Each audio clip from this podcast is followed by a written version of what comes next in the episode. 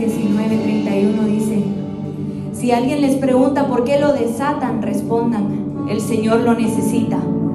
Jesús se dirigió a Jerusalén y muchas personas empezaron a extender sus mantos en el camino por donde él iba a pasar. Cuando llegaron cerca del monte de los olivos y empezaron a bajar a Jerusalén, todos los seguidores de Jesús se alegraron mucho. Todos gritaban y alababan a Dios por los milagros que Jesús había hecho y que ellos habían visto. Decían, bendito el Rey que viene en el nombre de Dios, que haya paz en el cielo, que todos reconozcan el poder de Dios. Entonces los fariseos vinieron y empezaron a dudar de esto y Jesús les contestó, les aseguro que si ellos se callan, las piedras gritarán. Te aseguro que si ellos se callan, las piedras gritarán. ¿Qué quiere aquí que una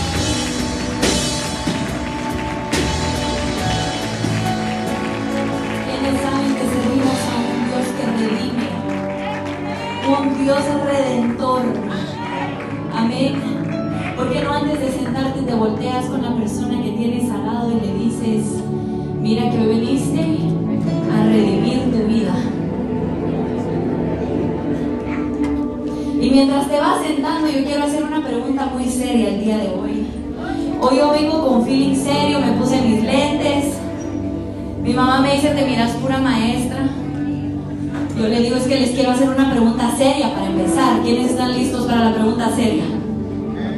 ¿Sí? ¿Cuántos de ustedes le han puesto calcomanías a su carro? ¿Quiénes le han puesto calcomanías? Sí se entiende, ¿verdad? Stickers, calcomanías a su carro. ¿O han visto carros que tienen calcomanías? Esa es mi pregunta seria, así que tiene que responder con seriedad. ¿Sí? La foto que tengo acá atrás es la calcomanía que seguramente todos los padres por primera vez le ponen a su carro y dice bebé a bordo. Yo lo puse cuando era mamá primeriza. Yo dije, mejor les aviso que hay un bebé para que no manejen loco detrás de mí y no hayan accidentes. Ahora la siguiente que podemos ver es cuando ya la familia va creciendo. ¿Quiénes han visto estas? ¿Verdad? Mamá, papá hijo, hijo, hija. Y luego los que sí son exagerados ponen perro, perro, gato, pajarito, pez, ¿verdad? Ponen a todos ahí. Y luego tenemos esta otra que yo me recuerdo muy bien que dice, ¿cómo es en español? ¿Cómo es que dice acá? Primerizos, ¿verdad? Manejando, estudiantes aprendiendo a manejar. Yo me recuerdo cuando yo me subí a un carro de esos y me, me certifiqué mis 40 horas manejando y yo era feliz porque ya podía manejar.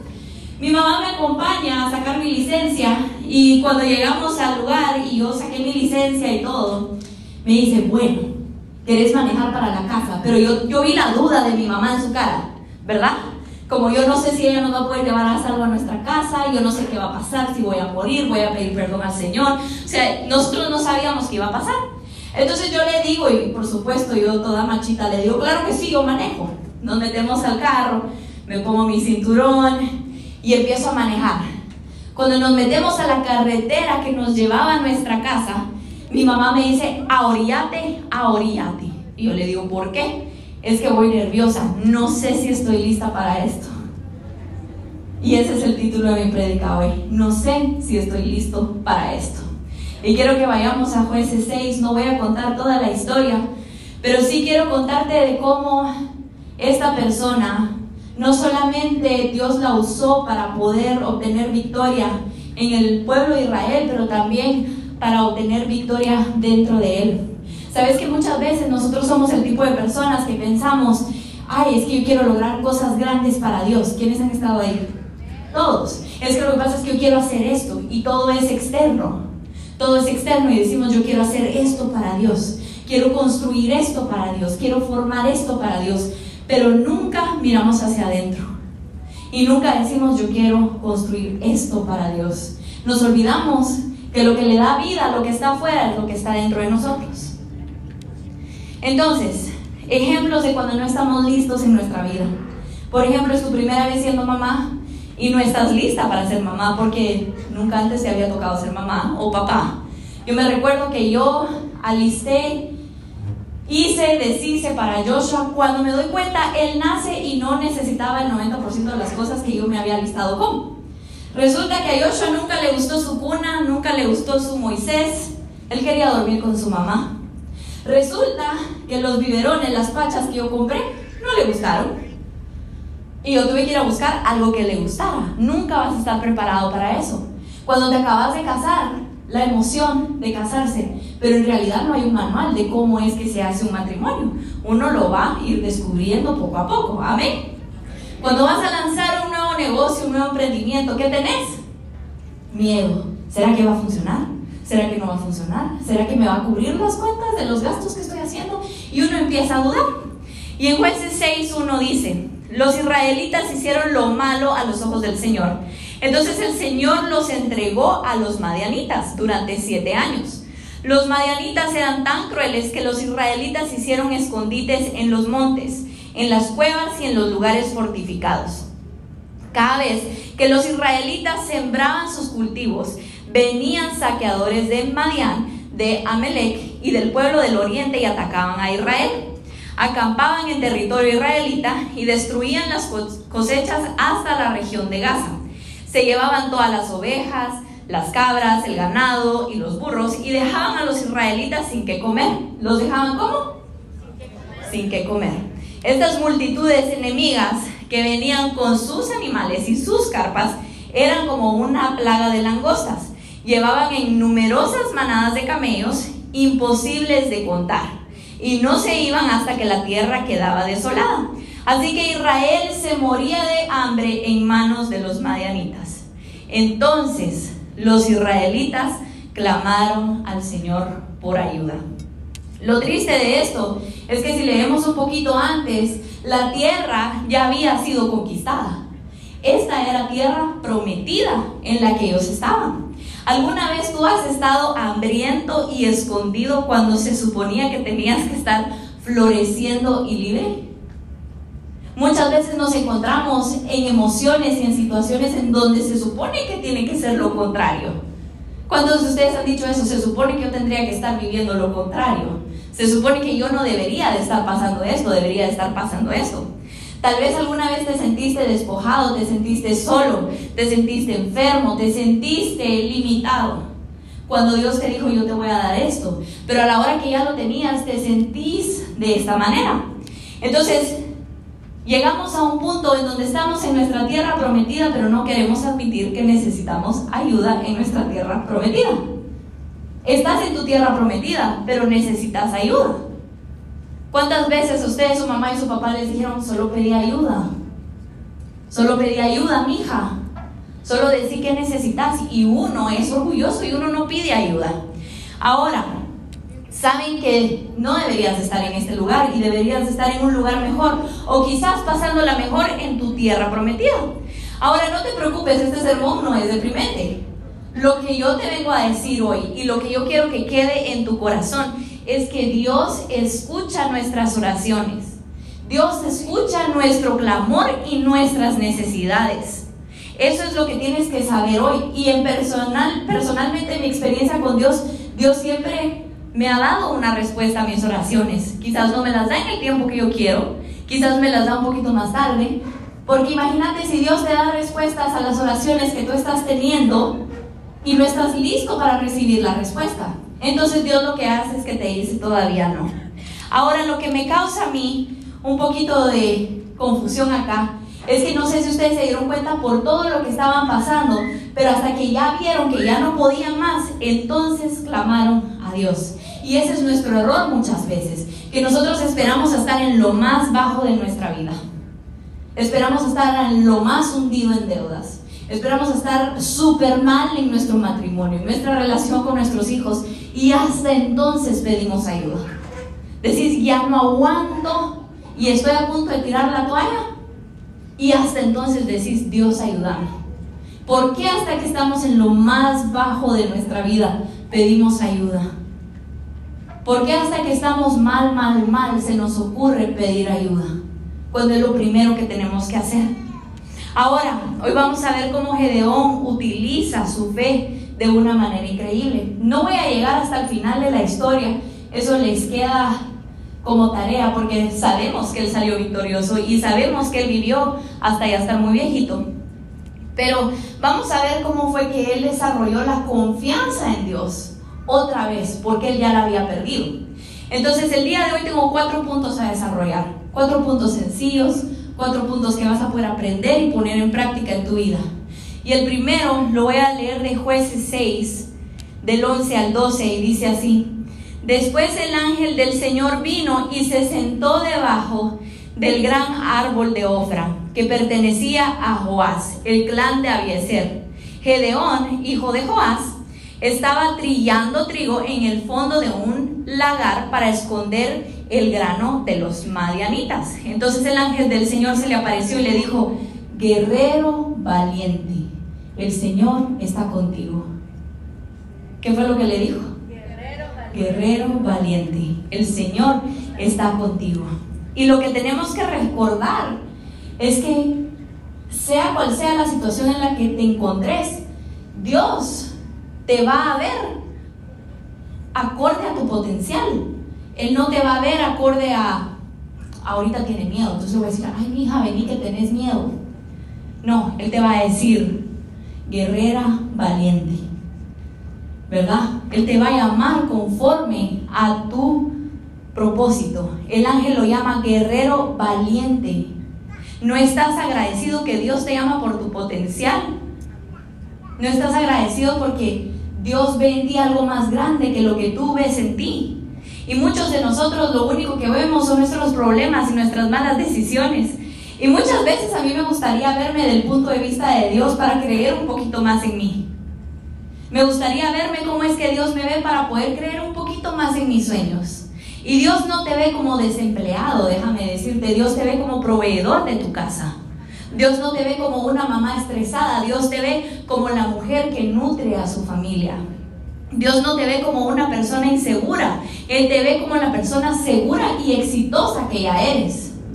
Puede que estés escondiéndote en tu tierra prometida, pero Él hoy te quiere decir, guerrero valiente, guerrera valiente, yo estoy contigo. Él estaba buscando potencial, no estaba buscando perfección. Porque si Dios se pone a buscar perfección en tu vida y en mi vida, ¿será que la encuentra?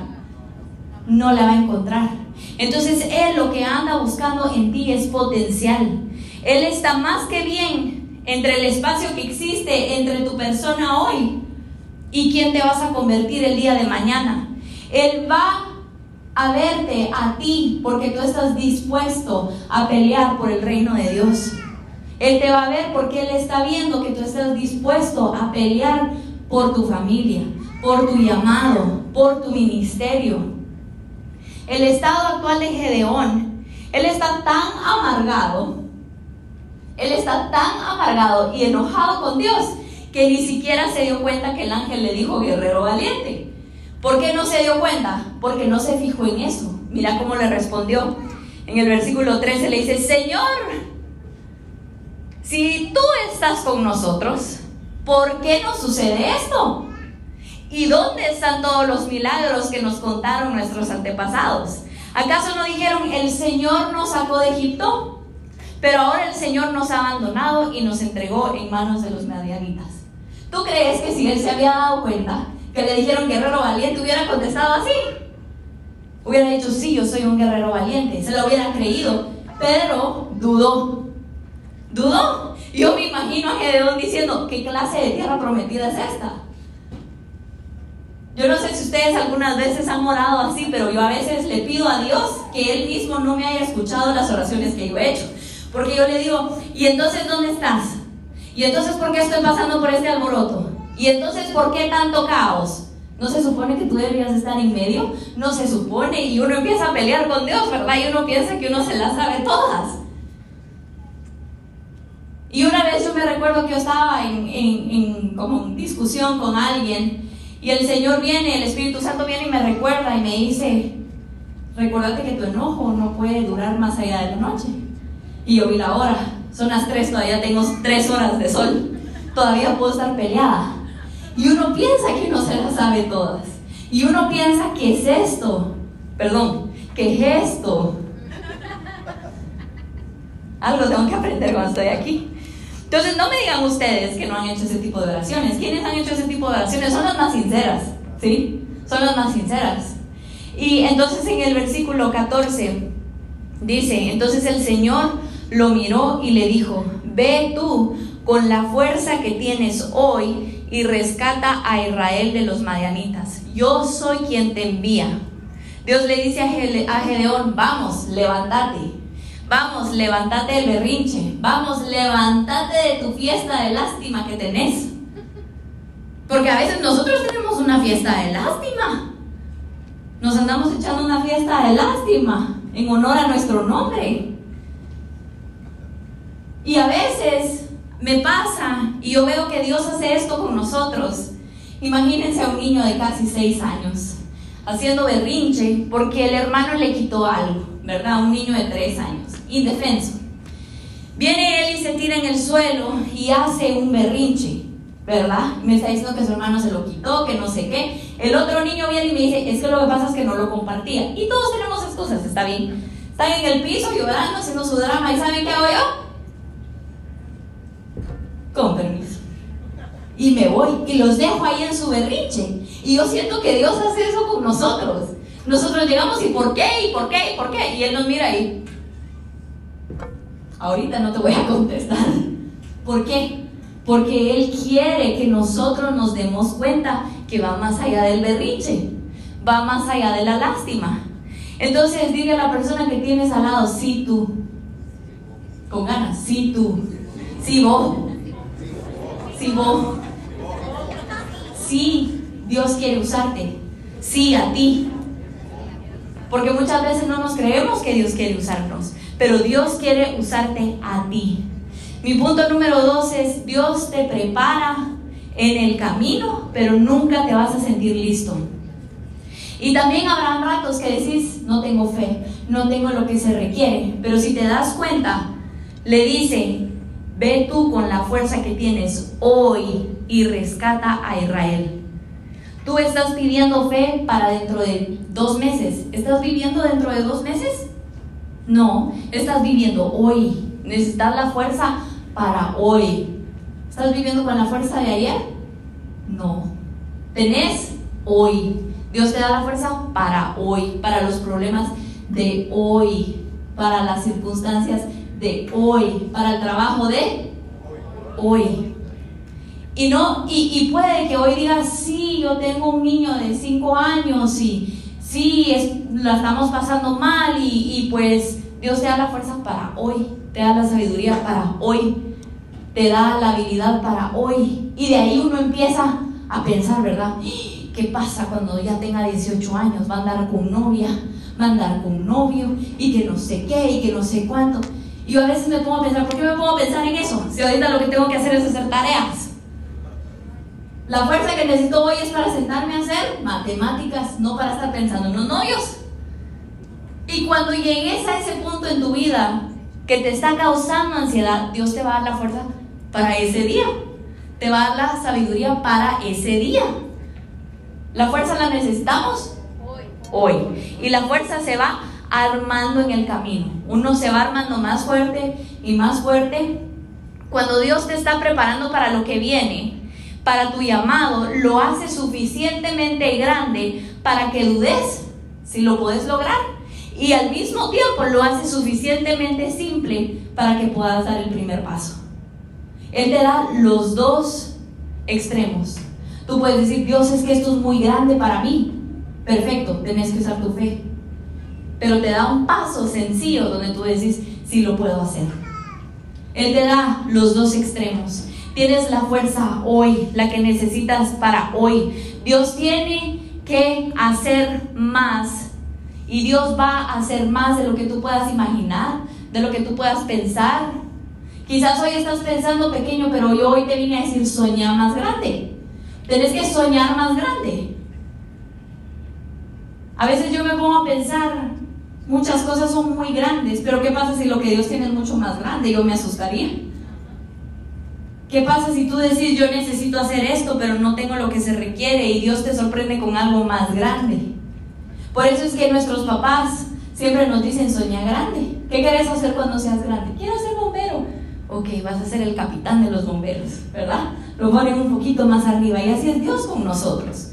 Y en el versículo 15 dice, pero Señor, respondió Gedeón, ¿cómo podré yo rescatar a Israel? Mi clan es el más débil de toda la tribu de Manasés y yo soy el de menor importancia en mi familia. Gedeón me da risa porque aún no se siente capaz. Después de que Dios ya le había dicho todo lo que le había dicho, él no se siente capaz de ser esa persona. Él no dijo, ah, ok, suena como un plan, lo vamos a hacer. Él no dijo eso. Él dijo, ¿y cómo lo voy a hacer? Si yo soy el de menos importancia en mi familia, yo soy el que, el, el batallón más chiquito, ¿cómo lo voy a hacer? Entonces el Señor le dijo, yo estaré contigo y destruirás a los madianitas como si estuvieras luchando contra un solo hombre. Ahora, ojo acá, él peleó contra 150 mil. Y mira lo que le dijo Dios, como si estuviera luchando con un solo hombre. Entonces Él lo hace chiquito para que tú digas, ah, entonces sí puedo. Si solo con uno me voy a dar, sí puedo. Pero si te hubiera dicho, no te preocupes, no te va a pasar nada con los 150 mil, ay, sí, ya no hace nada. Y no estaríamos hablando de Él.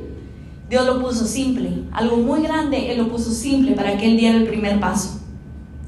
Y en el versículo 18, perdón, si de verdad cuento con tu favor, le respondió Gedeón, muéstrame una señal para asegurarme de que es realmente el Señor quien habla conmigo. No te vayas hasta que te traiga mi ofrenda. Y el Señor le respondió, aquí me quedaré hasta que tú regreses. Y cuando yo leí esto, yo dije, mi punto número 3, Dios es paciente. Dios es paciente. Sea que sea, cual sea, las excusas que uno ponga, Dios es paciente. Eso no quiere decir que vayas a estar poniendo excusas a cada rato. ¿Sí? Eso no quiere decir que solo porque sentís que estás sudando un poquito no vayas a hacer lo que Dios te pidió que hicieras, ¿verdad? Sino que Él te va preparando porque Él quiere que entiendas la magnitud de lo que Él tiene preparado para ti. Gedeón no estaba contando con las alas de águila y con las fuerzas que dicen Isaías 40. Gedeón tenía miedo, estaba oprimido y él se rindió a Dios. ¿Quiénes de aquí están contentos que somos hijos de un Dios que no se rinde? Y él lo dice, ah, es que ya no puedo, ya no puedo yo con María Lidia, voy a tirar la toalla. Ay, es que yo ya no puedo con Juanita, ya voy a tirar la toalla. Ya no puedo yo con Magdiel, voy a tirar la toalla. Él no dice eso. Su misericordia es nueva todos los días. Quizás tú querrás tirar la toalla, pero no va a dejar, él, él no va a tirar la toalla por ti, él es paciente. Andas con berrinche, solo se va a saltar tu berrinche, él es paciente. Él es paciente. Isaías 40, 28 dice, ¿acaso nunca han oído, nunca han entendido? El Señor es el Dios eterno, el creador de toda la tierra. Dice, Él nunca se debilita ni se cansa. Perdón, Él siempre se debilita y se cansa. ¿Cómo es que dice? Él nunca se debilita ni se cansa. Nadie puede medir la profundidad de su entendimiento. Él le da fortaleza a los débiles, le da fuerza a los exhaustos. En cambio, los que confían en el Señor encontrarán nuevas fuerzas y volarán alto como las alas del águila. Correrán y no se cansarán. Caminarán y no se desmayarán. El ángel le dijo a Gedeón, yo te espero cuando regreses y hablamos. ¿Verdad? Yo creo que Dios te está esperando. Yo creo que en algún punto de tu vida tú le dijiste a Dios, ahorita vengo. Y te fuiste. Yo creo que Él está todavía esperándote. Y perdón que ponga de ejemplo tanto a mis hijos, pero yo veo tanto esto en mis hijos y conmigo. Mamá, pintemos, ok. Vayan a traer sus, sus crayones y sus... Ok, ahorita venimos. Se van a la sala. Y vienen aquí y se ponen a jugar con otra cosa. Y yo sentada allá esperándolos. Y yo, mucha, vamos a pintar o me pongo a hacer otra cosa, ¿qué vamos a hacer? Yo digo que él todavía te está esperando. ¿Cuándo fue la última vez que le dijiste, ahorita vengo? ¿Cuándo fue la última vez que le dijiste, ahorita vengo, voy a ir a traer mi Biblia? Espérame, ahorita voy a pasar tiempo contigo, voy a ir a traer mi Biblia. Y regresas, me faltó un lapicero. Y te vuelves a ver. ¿Cuántas veces le has dicho, ahorita vengo? ¿Y qué es? Lo que tantos decimos es que nuestro llamado es que nuestro llamado, es que mi llamado es tal cosa. ¿Cuál es tu llamado? ¿Qué significa llamado en este año 2022? Muchas veces pensamos que son proyectos, personas, pero en realidad el llamado de Dios a tu vida es cuando tú decides rendir todo de ti y decir, Dios, aquí estoy. Rendir todas tus ganas de querer hacer lo que tú quieres hacer y decirle, Dios, aquí estoy. Y haz lo que tú quieras a través de mí, porque para eso estamos acá. En el versículo 19 dice, entonces Gedeón fue deprisa a su casa, asó un cabrito y horneó pan sin levadura con una medida de harina, pan sin levadura. ¿Se dieron cuenta de eso? Luego llevó, llevó la carne en una canasta y el caldo en una olla. Puso todo delante del ángel quien estaba bajo el gran árbol. Así que el ángel de Dios le dijo, pon la carne y el pan sin levadura sobre esta piedra y derrama el caldo sobre ellos. Y Gedeón hizo lo que se le indicó. Entonces el ángel del Señor tocó la carne y el pan con la punta de la vara que tenía en la mano y de la piedra salió fuego. Y el fuego consumió todo lo que Gedeón había llevado. Y el ángel del Señor desapareció. Y cuando Gedeón se dio cuenta de que era el ángel del Señor, clamó, Oh Señor soberano, estoy condenado. He visto cara a cara el ángel del Señor. Y la palabra del Señor dice que Gedeón preparó un sacrificio. Si se dieron cuenta, hizo pan sin levadura. El pan sin levadura significa lo siguiente, libertad y preparación. Eso es lo que significa. Entonces regresa al ángel y le da el sacrificio. Y ahora, ¿por qué trajo el sacrificio? Y yo me puse a pensar, ¿por qué lo trajo? ¿Por qué lo trajo? Y en Romanos 12.1 dice, por lo tanto, amados hermanos, les ruego que entreguen su cuerpo a Dios por todo lo que Él ha hecho a favor de ustedes. Que sea un sacrificio vivo y santo. La, la clase de sacrificio que a Él le agrada. Esa es la verdadera forma de adorarlo. Si tú hoy estás diciendo, yo no sé cuál es mi llamado, así así bien. Esto es lo que Él quiere. Y eso es lo que Dios quería que Gedeón se diera cuenta, que Él lo quería a Él, no al ejército, no el pan, no aquí, Él lo quería a Él, como un sacrificio vivo. ¿Para qué? Para obtener la victoria. Ahora muchas veces no miramos la victoria en nuestra vida porque no nos ofrecemos como un sacrificio. No nos ofrecemos como, ok, yo, yo voy a ayudar con esto. Y venimos a la iglesia y cantamos, yo voy a ver la victoria, yo voy a ver la victoria. La batalla es tuya, Señor. Pero tú estás sentado en las bancas sin pelear con Dios. Y estás esperando que Dios gane tu batalla cuando Él te dice, hey, Romanos 12.1, a trabajar. Trabaja conmigo por esto. ¿Es fácil ser sacrificio vivo? No. ¿Va a ser fácil? No. Pero si tú lo haces, seguramente Dios te va a dar la victoria.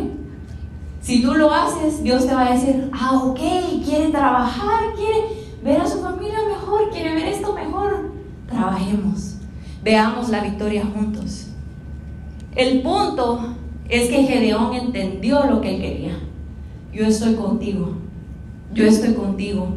Dios está preparándote ahorita mismo. Dios te está preparando en tu circunstancia actual. Dios está preparándote a ti ahorita, no a la versión más delgada de ti, no a la versión más adinerada de ti, no a la versión más feliz de ti. Él te está preparando a ti. Hoy, quien tú eres, con esas libritas de más te ves mejor. Déjate usar por Dios. Jesús te está llamando. El Dios y creador del universo te está llamando. Ahora la pregunta es, ¿vas a recoger la llamada? ¿Vas a recoger la llamada? ¿Aló? Sí. Y en el versículo 23 dice, no te preocupes, le contestó el Señor, no tengas miedo, no morirás. Entonces Gedeón construyó un altar al Señor en ese lugar y lo llamó Yahweh Shalom, que significa el Señor es paz. Este altar sigue en Ofra hasta el día de hoy. Ahora, quiero que te des cuenta, y con esto cierro mi punto número 4. Cuando tú le dices que sí a Dios, Él te da señales de paz. No dije que te da gente que te da paz, no, te da señales de paz. Porque muchas veces nosotros decimos, ay, es que esta persona me da paz. Y la gente simplemente no te puede dar paz. El que da paz es Dios. Él te da señales de paz. Ahora, Dios está llamando a Gedeón a luchar, pero quiere que Gedeón sienta paz a la hora de ir a luchar.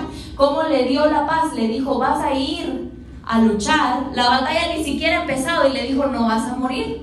Le dio paz, que todo iba a estar bien. Cuando tú le dices, Señor, ¿será que yo debo seguir en esto? Él te dice, todo va a estar bien. Te da la promesa, que son sí y amén. Te da paz y luego tú seguís. Te da marcadores de paz. Se aseguró de que en la batalla él no olvidara el sacrificio que él había hecho para poder obtener esa paz.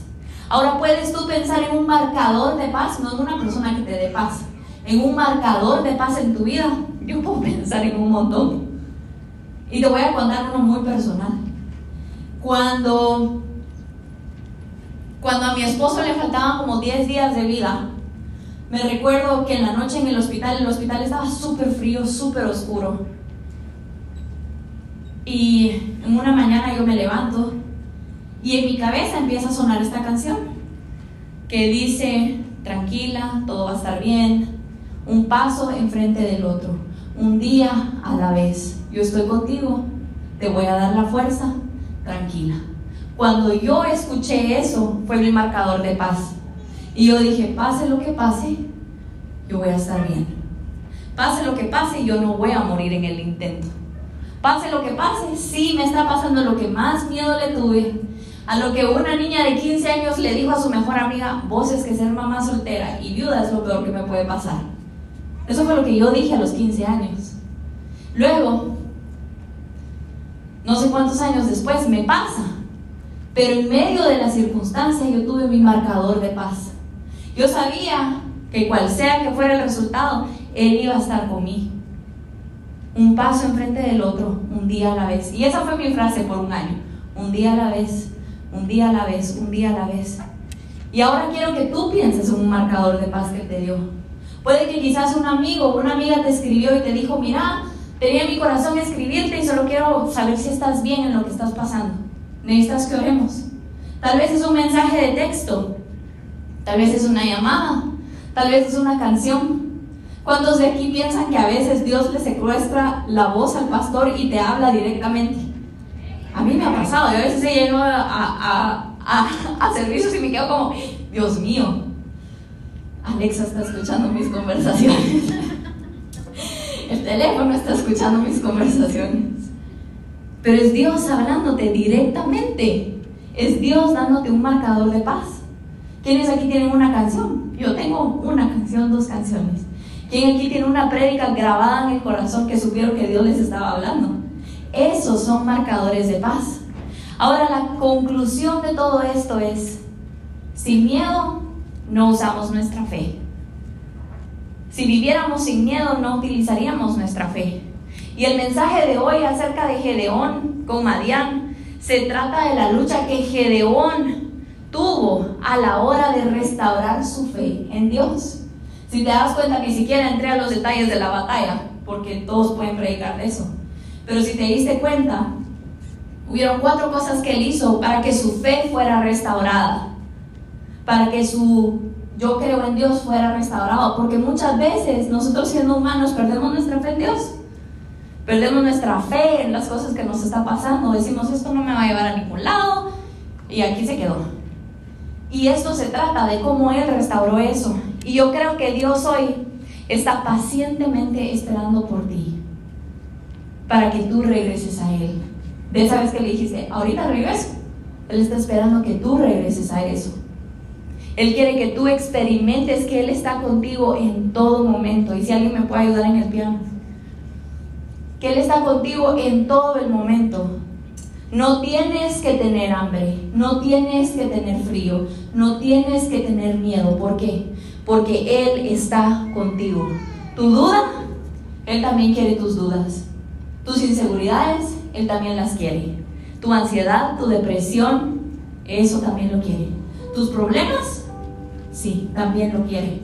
Él no quiere la versión perfecta de uno, Él quiere lo que uno tiene aquí. Y quizás lo que tenemos aquí no es tan bonito. Y muchas veces sí, siempre proyectamos lo bonito, pero Dios quiere lo bonito, lo feo, lo horrible. Él quiere que tú digas, yo me voy a presentar como un sacrificio vivo. ¿Para qué? Para que puedas obtener la victoria en tu vida, la victoria en las áreas de tu vida que tú lo necesitas. Él también quiere tus dones y tus talentos, créeme que sí. Pero muchas veces es más difícil entregarle lo feo. Porque lo bonito, ¿quién no quiere entregarle lo bonito? Sí, Señor, yo puedo danzar para ti, eso es lo bonito. ¿Y qué pasa cuando vivís inseguro de cómo estás viviendo? Eso Él también lo quiere. Él se complace en ti, escúchame, Él se complace en quién eres tú hoy. Él se complace en ti. Cómo estás llevando tu vida, Él se complace en ti. Él no está enojado contigo. Él no quiere que sigas pasando hambre, que sigas pasando sed, que sigas pasando vergüenza, miedo, inseguridades. Él no quiere eso. Él está esperando a que uno regrese y que pueda redimir tu corazón, que pueda redimir tu alma, que pueda redimir tu mente. ¿Para qué? Para que podamos restaurar la confianza y la fe que tenemos que tener en Dios. Tenemos que tener fe en Dios y ¿cómo lo hacemos? Dejando que Dios nos restaure. Y Él estará contigo en cada paso que tú des. Él estará contigo. Te dará la fuerza para hoy, te dará la sabiduría para hoy. Y ahí donde estás, quiero que cierres tus ojos. Y quiero que oremos todos juntos. Señor, te damos gracias.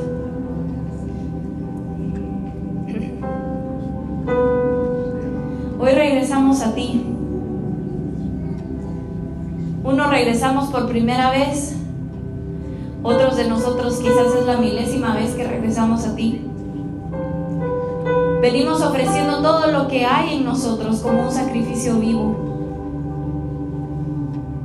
Dios, no sé por qué me quieres, pero si tú me quieres, yo me entrego. Espíritu Santo, en este momento ministranos. Queremos sentir tu presencia.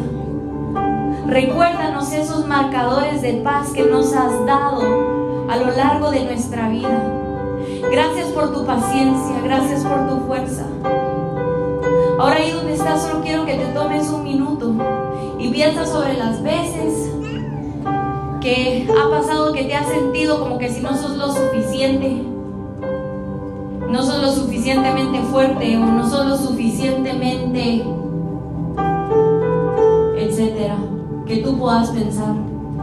Y hoy Dios te dice, yo te quiero a ti, si tú, te estoy hablando a ti, si tú, con esas inseguridades, si tú, con ese dolor, si tú, lo único que quiere es que regresemos. Y ahí donde estás, dile, aquí está mi vida. Gracias porque me vas a dar la fuerza para hacer todo lo que me has llamado a hacer y ser. Quiero ver lo que puedes hacer a través de mí. Gracias Jesús. En este momento es donde tú regresas a Él y le decís, aquí estoy, aquí está mi mente, mi corazón, mi alma, sáname. Hoy hay un espíritu muy dulce y muy tranquilo y lo único que Él quiere es abrazarte. Quiere que tú regreses y que lo abraces. Y es ese amor de padre, es ese amor de papá que cuando uno va y abraza a su papá, el papá no te suelta. El papá te dice, vení un ratito más. Es ese amor, ese espíritu está aquí hoy. Y te dice, sí tú, sí vos. Y quizás tú estás pensando, yo no soy lo que Él necesita en su reino, yo no podría dejar porque quizás no hago eso bien o no lo he hecho bien. Pero Él te dice, sí vos. Y Él te dice hoy, tú eres inteligente, eres amada, eres amado.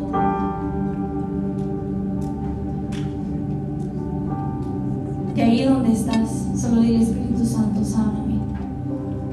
Espíritu Santo, redime mi vida. Redime mis relaciones. Ser un sacrificio vivo. Y si ahí donde tú estás sentado no has recibido a Jesús en tu corazón, no has regresado a Jesús por primera vez, quiero que repitas esta oración conmigo. Jesús, yo quiero regresar a ti.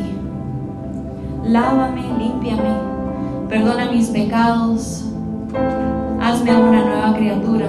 Quiero vivir en ti y por ti. Jesús, entra en mi corazón sé el Señor de mi vida. Amén. Si tú hiciste esta oración por primera vez, yo quiero que levantes tu mano lo más alto posible. Y si la has hecho por segunda vez y quieres regresar hoy a Él, levanta tu mano también. Los de tercera vez también se valen. Porque Él no cuenta cuántas veces has regresado.